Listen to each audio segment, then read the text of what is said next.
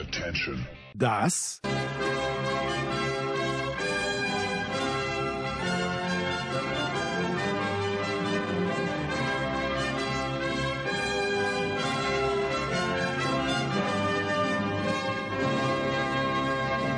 ist Euro fast daily auf sportradio 360.de. Die ablösefreie, fitgespritzte, polyvalente Mittelfeldalternative zur Pandemie-europäischen Fußballsause 2021. Sebastian! Oh, he's gone for it! Unbelievable! Kann Levi 41 auch für Polen netzen? Wie hoch schraubt sich CR7 diesmal? Und kann Gareth seine jungen Löwen diesmal bändigen?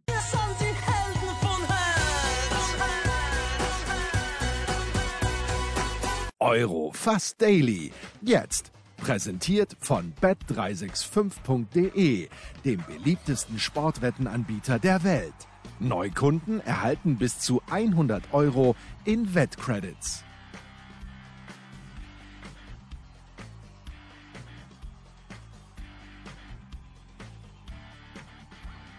Ja, es geht weiter in unserer nimmermüden Vorschau auf die Euro 2021, obwohl sie ja offiziell immer noch die Euro 2020 ist. Was wissen wir schon? Jemand, der viel weiß, viel mehr als ich zumindest, äh, das ist aber Andreas Renner und ich freue mich sehr, dass wir uns heute dann einer Mannschaft zuwenden, ja, wo Andreas Renner die Insights hat.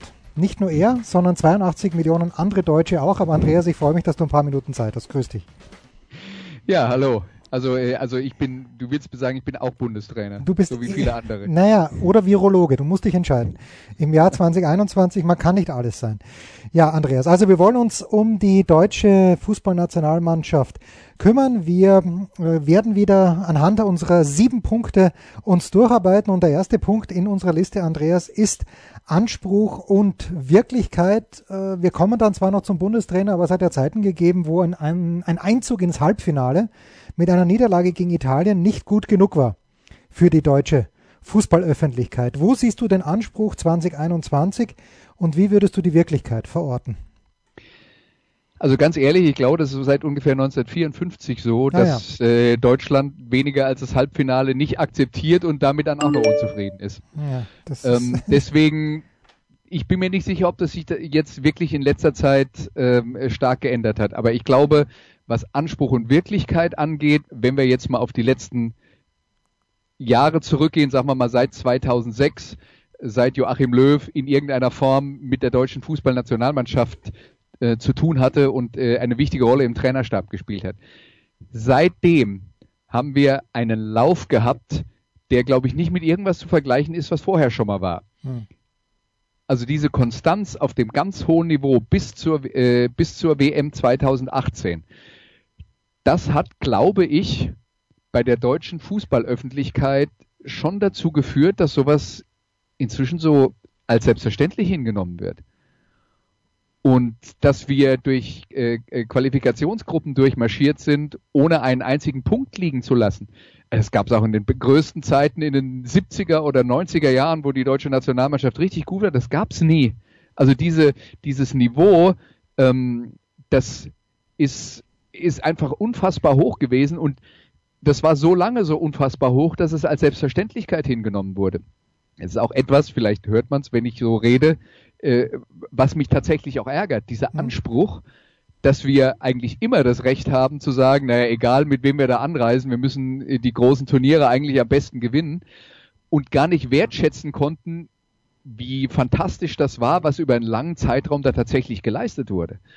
Und das ist so ein bisschen das Problem mit Anspruch und Wirklichkeit und die Realität ist und das ist jetzt auch nicht die, die, die ganz große neue Erkenntnis, die deutsche Fußballnationalmannschaft hat zwischendurch mal eine Phase gehabt, wo sie wirklich, was jetzt das reine Talent anging, mit die beste Mannschaft äh, in großen Turnieren war. Mittlerweile ist das nicht mehr so. Wir müssen halt ehrlich sein und sagen, wenn wir angucken, was für eine Generation die Engländer, was für eine Generation die Franzosen haben, die Belgier darf man auch nicht unter den Tisch fallen lassen. Auf dem Papier sind die alle besser. Jetzt gilt natürlich umgekehrt auch, äh, die deutsche U21 ist äh, gerade Europameister geworden, die waren auch auf dem Papier nicht die beste Mannschaft. Trotzdem haben sie es geschafft. Also man hat immer eine Chance und der Kader der deutschen Mannschaft ist gut genug, um vorne mitzumischen. aber in der Vorrundengruppe, und darüber reden wir ja dann auch nochmal, in der wir drin sind, ist es aber auch keine Selbstverständlichkeit, dass wir die überstehen. Deswegen, der Anspruch ist eigentlich immer zu hoch. Die Wirklichkeit ist, die deutsche Mannschaft ist immer noch gut, aber das sagt der Bundestrainer ja auch, zu den Top-Favoriten gehören wir nicht, das sehe ich genauso.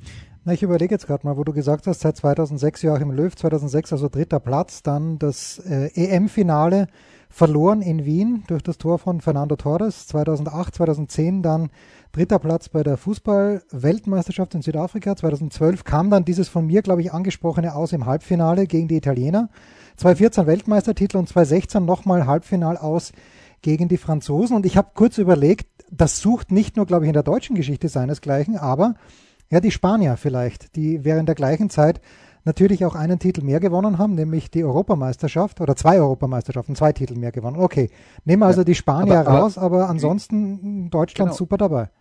Und, und ein Teil davon ist ja auch, weil du die Spanier ansprichst, das, was die Spanier dazwischen drin hatten, wo sie drei große Titel in Folge geholt haben. Ja. Ich sehe die als zumindest mal in den letzten 30 Jahren die beste Fußballnationalmannschaft in dieser Zeit, möglicherweise sogar über einen längeren Zeitraum. Und da waren wir halt manchmal nur die zweitbeste Kraft, aber dafür muss man sich nicht schämen, weil diese spanische Mannschaft war eine absolute Ausnahmetruppe und die deutsche war halt nur sehr gut und dann verliert man halt gegen eine Ausnahmetruppe und so wie man dann, keine Ahnung, wenn man Basketball spielt und sagt, wir haben gegen die Chicago Bulls mit, äh, äh, Bulls mit Michael Jordan verloren, dann muss man dann auch ehrlicherweise sagen, da kann man verdammt gut gewesen sein, aber dann reicht es halt nicht für den Titel. Ja? ja, frag nach bei Charles Barkley.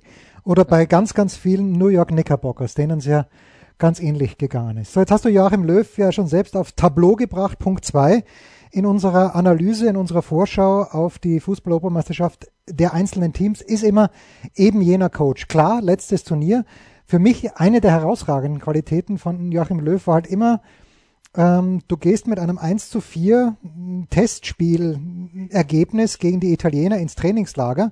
Die ganze deutsche Fußballnation schaut nicht auf die Aufstellung, wie er da gespielt hat, sondern bricht zusammen in, in Wehleidigkeit. Und dann nach diesem dreiwöchigen Trainingslager dann, wo auch immer, in diesem Jahr sind sie ja in Österreich gewesen, in Seefeld oder sind es immer noch, kommen die dann zurück und spielen einen ganz anderen Fußball. Das war für mich immer die herausragende Qualität von Löw, dass er, ja. dass er Ideen gehabt hat und dass er die dann umsetzen hat können. Genau, bis 2018 hat es immer funktioniert. 2018 ja. war halt leider dann äh, war, war dann halt leider die äh, der äh, Supergau aus deutscher Sicht mit dem Aus in der Vorrunde, wo das zum ersten Mal tatsächlich unter diesem Trainer nicht geklappt hat, dass die Nationalmannschaft in der Vorbereitung auf ein großes Turnier nochmal auf ein neues Level gekommen ist.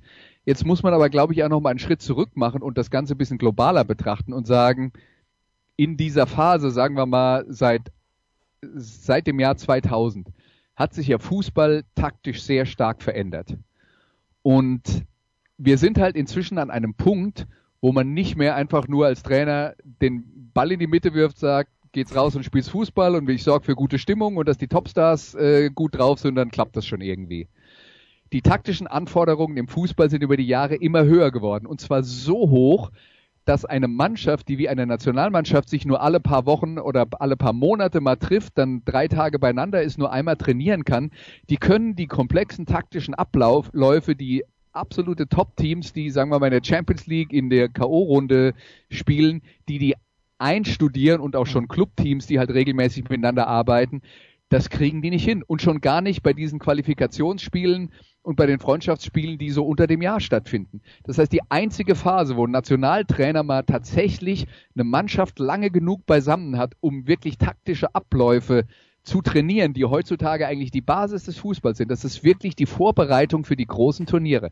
Und das haben sie immer super hinbekommen. Wie gesagt, Ausnahme 2018. Wie gut das jetzt klappt, müssen wir sehen.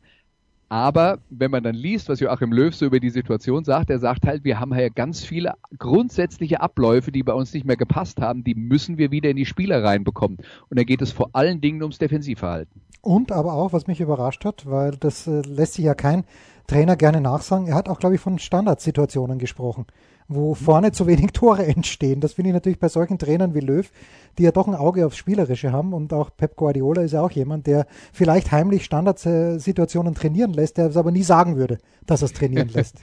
Also die Deutschen, die Deutschen haben, also auf den Trichter sind sie gekommen vor der WM 2014. Das war ja tatsächlich ein großer Faktor äh, bei, bei dem Titelgewinn. Weil der schöne Fußball, der vorher da war, hat ja aus bekannten Gründen und vor allen Dingen, weil uns die äh, Spanier immer im Weg standen, hat ja nicht zum Ziel geführt. Und wenn man sagt, das Ziel ist, wir, wir wollen den Titel holen.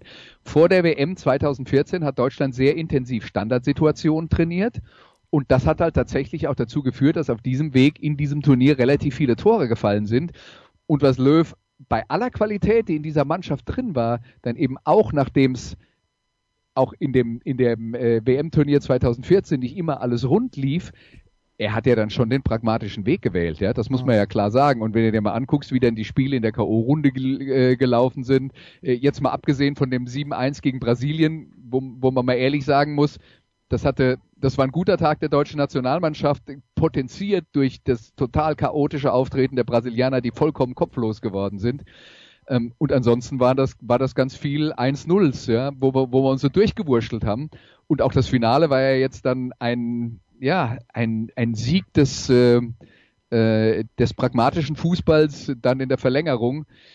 Insofern, äh, der, der spielerische Glanz war tatsächlich bei dem großen Erfolg gar nicht so mit dabei. Und da hat Löw tatsächlich auch einen anderen Ansatz gewählt und die Standardsituationen waren ein großer Teil davon. Ja, war auch ein Sieg, dass Rizzoli diese Aktion von Neuer so bewertet hat, wie er sie bewertet hat. Aber das ist jetzt Ach, ja, ja schon. Genau, kommt immer viele Sachen zusammen. Ja, das ist jetzt, äh, es ist jetzt dann ja auch schon sieben Jahre her. Ja, Punkt drei und das ist natürlich, ich habe diesen Punkt nur mit reingenommen, weil es für mich eigentlich bis zu den beiden Testspielen der österreichischen Fußballnationalmannschaft ein sehr, sehr Wunderpunkt war. Aber offenbar hat Franco Foda mit Daniel Bachmann jetzt jemand gefunden, der die Kiste reinhält. Aber der Mann im Tor, Andreas, ich war ja, äh, ich war nicht einverstanden mit Joachim Löw, weil ich, obwohl ich Ausländer bin, halt auch einer der Bundestrainer bin. Ich fand es nicht fair, dass Manuel Neuer 2018 gespielt hat in Russland es wäre, glaube ich, komplett Wurst gewesen, wenn äh, mhm. Marc-André Ter Stegen gespielt hätte, weil Neuer war, war ja nicht beteiligt am Ausscheiden, so gesehen. Aber ich habe es einfach nicht fair gefunden, weil der fast ein ganzes Jahr verletzt war. Aber jetzt ist Neuer wieder da. Ter Stegen hat gleich von sich aus gesagt, ich lasse mich lieber irgendwo operieren, spiele ja eh nicht. Und aber Manuel Neuer hat in diesem Jahr doch verdächtig viele Tore bekommen, Andreas. Ist er immer noch der Beste seiner Zunft? Muss er der Beste seiner Zunft sein, damit Deutschland weit kommt? Ja, man kommt leider nicht so arg weit, wenn man nur auf die Gegentore schaut und dann sagt, okay, das muss jetzt am Torwart gelegen haben. Ja. Wenn man sich anschaut, wie der FC Bayern spielt, und da haben wir ja schon in den, in den letzten Jahren regelmäßig drüber geredet, unter Hansi Flick mit dieser sehr hohen Abwehrlinie. Die Bayern haben in diesem Jahr sehr viele Situationen zugelassen. Letztes Jahr haben sie, also in der letzten Saison haben sie sich besser verteidigt insgesamt sehr viele Situationen zugelassen, wo die Gegner halt mit langen Bällen in den Rücken der Abwehr gekommen sind und dann läuft einer frei auf Manuel Neuer zu und egal wie gut er ist, der hält die dann auch nicht alle. Was Manuel Neuer jetzt insgesamt angeht, 2018 gebe ich dir recht, da war dieses ewige Mantro, Mantra, Neuer ist der beste Torwart der Welt. Das war so ein bisschen, man hat das halt erzählt, weil man das ja seit Jahren sagt und man, es ist quasi so ähm, ja, in, ins, äh, in, ins Bauchgefühl übergegangen, ja. weil das ja. gehört, es gehört zur Essenz des deutschen Fußballs dazu, dass der Manuel Neuer der beste Torhüter der Welt ist und dann schaut man gar nicht mehr, ob es überhaupt stimmt. Damals hat es aus meiner Sicht auch nicht gestimmt. Er war dann, wie du sagst, vielleicht nicht mehr der beste Torwart Deutschlands. Aber was er halt schon geschafft hat, ist nach seiner langen Verletzung und nach einer Phase, wo er hinterher auch nicht so sicher war, hat er sich schon wieder auf ein sehr äh, hohes Niveau äh, hochgearbeitet und gehört auf jeden Fall zu den besten Torhütern der Welt. Ist jetzt nicht für mich so, dass er ähm, wie für viele andere Deutsche meilenweit über den anderen steht, die äh, richtig gut sind auf dieser Welt. Aber sagen wir mal, zu der, der äh, Gruppe der fünf Top-Torhüter auf der Welt würde ich ihn schon dazu zählen. Mhm. Und, und wer dann mal ein besseres Jahr hat, das passiert ja auch mal, dass dann halt mal der Oblak besser ist und dann mal, äh, dann mal ein anderer. Ich, ich schaue jetzt gerade auf die Mannschaften die dabei sind. Also die Ungarn sind wahrscheinlich mit Golaschi ganz gut aufgestellt. Die Spanier, weiß ich gar nicht, ob die Hea spielt, ähm, aber die haben ja auch noch einen. einen ob das eine gute Nachricht wäre. Ja, genau. Und natürlich die Belgier, äh, wenn äh, Thibaut Courtois am Start ist. So, Punkt 4, Andreas. Wen siehst du denn? Und das ist jetzt, finde ich, schon eine spannende Frage. Äh, gerade im deutschen Team, wer ist für dich der Unterschiedsspieler? Ohne wen geht es überhaupt nicht? Ich bin sehr froh, dass du nicht gefragt hast, wer ist für dich der Führungsspieler. Nein, nein, der Unterschiedsspieler. Führung äh, habe ich abgegeben nach äh, 1945. Ja, das übrigens äh, mit, mit, vollkommen mit Recht. ja. Ja. Ähm, Unterschiedsspieler. Ich sehe schon ein paar Leute, die einen Unterschied machen können. Ich würde mich jetzt nicht nur auf einen festlegen.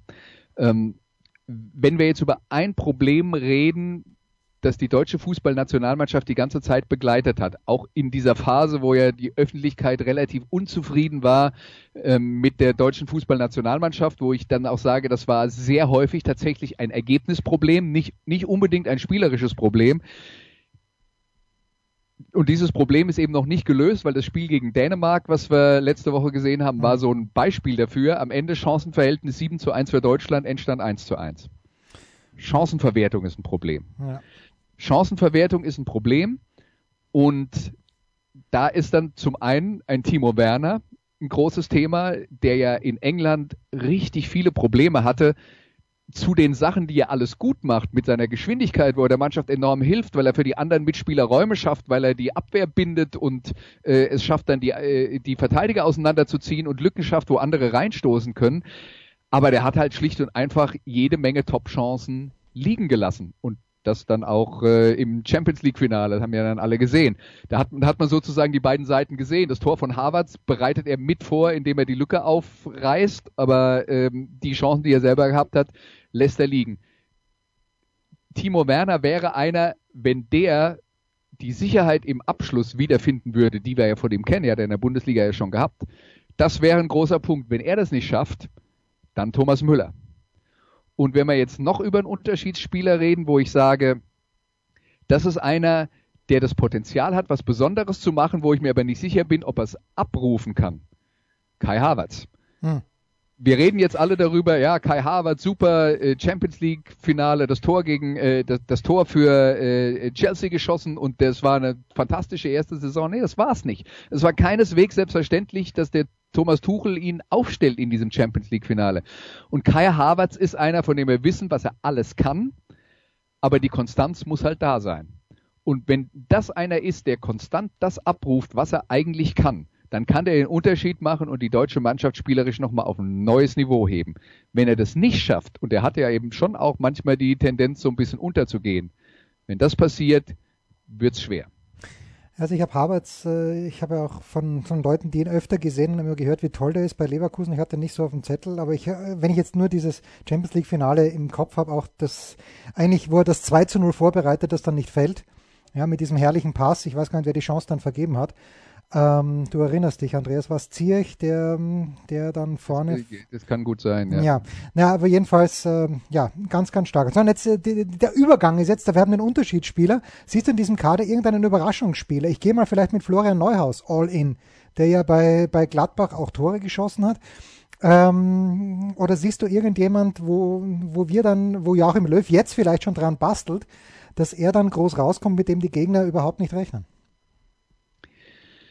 Ob die Gegner nicht damit rechnen, das weiß ich nicht. Ich stelle aber immer noch fest, dass ein Robin Gosens der deutschen Fußballöffentlichkeit, mhm. also sagen wir mal der Durchschnittsfußballöffentlichkeit, nicht besonders bekannt ist. Und wenn die deutsche Mannschaft mit Dreierkette spielt, dann gehe ich davon aus, dass Robin Gosens auf der linken Seite gesetzt ist, dass der sehr offensivfreudig ist und eine Menge Tor, also relativ gesehen für einen Außenverteidiger in Anführungszeichen, ähm, für einen Außenverteidiger in einer Dreierkette ist, beziehungsweise Fünferkette ist ja nochmal was anderes als ein Außenverteidiger in einer Viererkette. Aber das wäre tatsächlich einer, der richtig auf sich äh, aufmerksam machen könnte. Und äh, ja, vielleicht wird auch ein Antonio Rüdiger jemand sein, der der sich nochmal ein ganz neues Standing erspielt, auch in den Augen der Öffentlichkeit, wo er das ja in Chelsea bei Thomas Tuchel in dieser Saison dann äh, auch geschafft hat. Hm.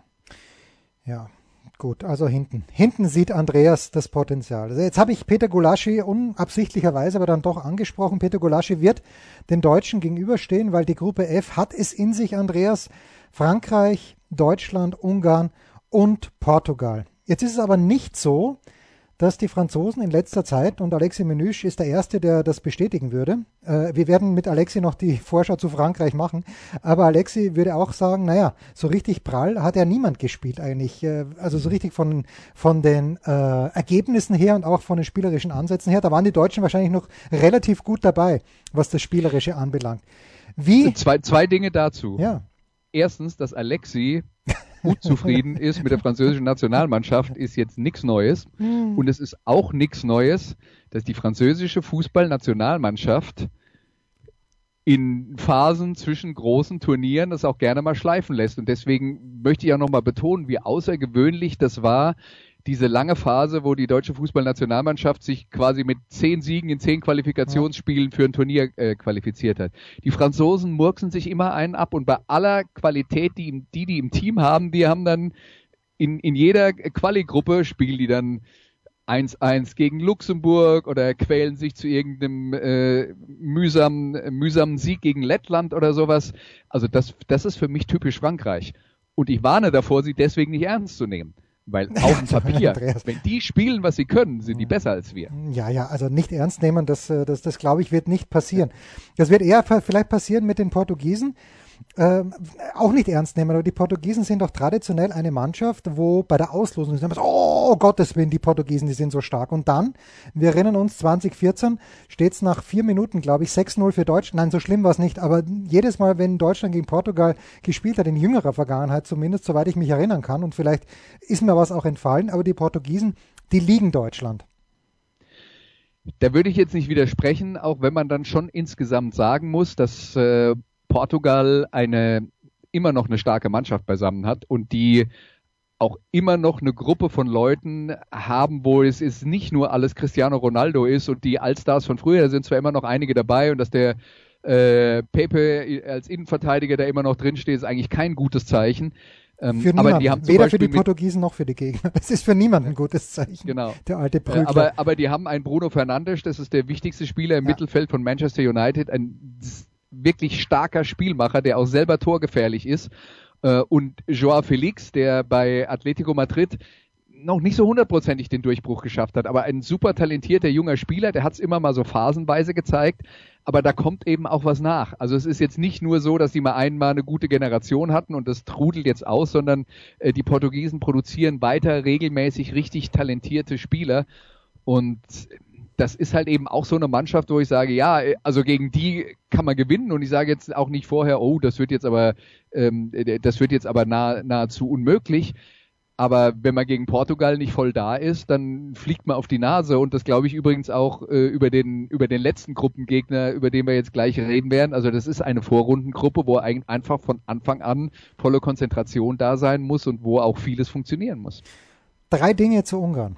Erstens, Peter Gulaschi steht im Tor, das weiß ich. Zweitens, ich war geschockt in diesem Jahr zu erfahren, dass Willi Orban Ungar ist. Ich dachte, das wäre ein Deutscher, weil er so, so, so Der, akzentfrei der Deutsch Nachname hätte einen Hinweis. Ja, hätte einen. Hinweis, äh, hoffentlich kein politischer.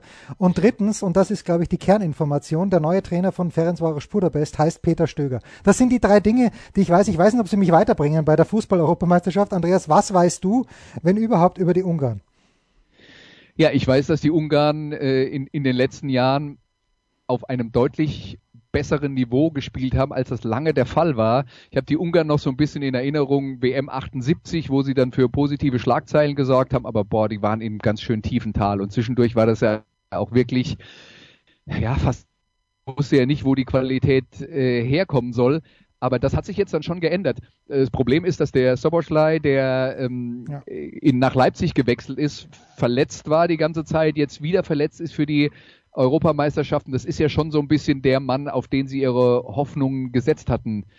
Und der wird jetzt halt nicht mit dabei sein. Trotzdem ist es ein Team, das solide Spieler mit dabei hat, wo man dann eben auch sagen muss, wenn die, wenn die mal einen guten Tag haben, dann können die uns auch das Leben schwer machen. Und gerade wenn wir uns wieder sowas leisten wie 7 zu 1 Torchancen und wir schießen nur ein Tor, dann wird das auch gegen Ungarn möglicherweise nicht reichen.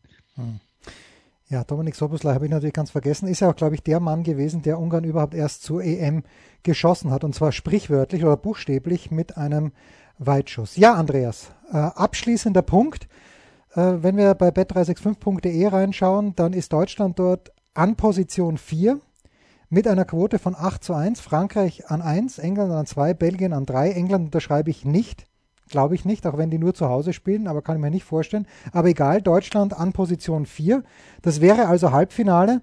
Wenn ich dich auf eine Prognose festnageln müsste, und das ist im Fußball ein bisschen einfacher als in der NFL, was würdest du sagen? Also ich stimme insofern zu, als ich die vier Mannschaften, um die es jetzt hier geht, die hätte ich jetzt auch auf dem Zettel. Deswegen sage ich, ist Halbfinale jetzt auch kein unrealistisches Ziel. Aber man muss natürlich sagen, ähm, aufgrund der Gruppensituation, wenn man dann halt einmal einen schlechten Tag erwischt, dann ist man halt am Ende ganz schnell Dritter. Ja, und deswegen, äh, die Rahmenbedingungen sind da jetzt nicht ideal für die äh, deutsche Fußballnationalmannschaft. Wenn ich jetzt über einen Titelfavoriten reden sollte, ja, ich sehe die Engländer besser als du das tust. Hm. Äh, das auf jeden Fall. Aber nach allem, was ich so von denen lese und höre und sehe, sind die halt auch im Moment noch äh, in der Findungsphase im Trainingslager. Ich, sollte man aber vielleicht tatsächlich nicht allzu viele Rückschlüsse äh, draus ziehen. Wenn es jetzt um das pure Talent im Kader geht, würde ich sagen, die sind uns voraus. Das, wie gesagt, das heißt nicht unbedingt, dass sie am Ende tatsächlich mehr Spiele gewinnen.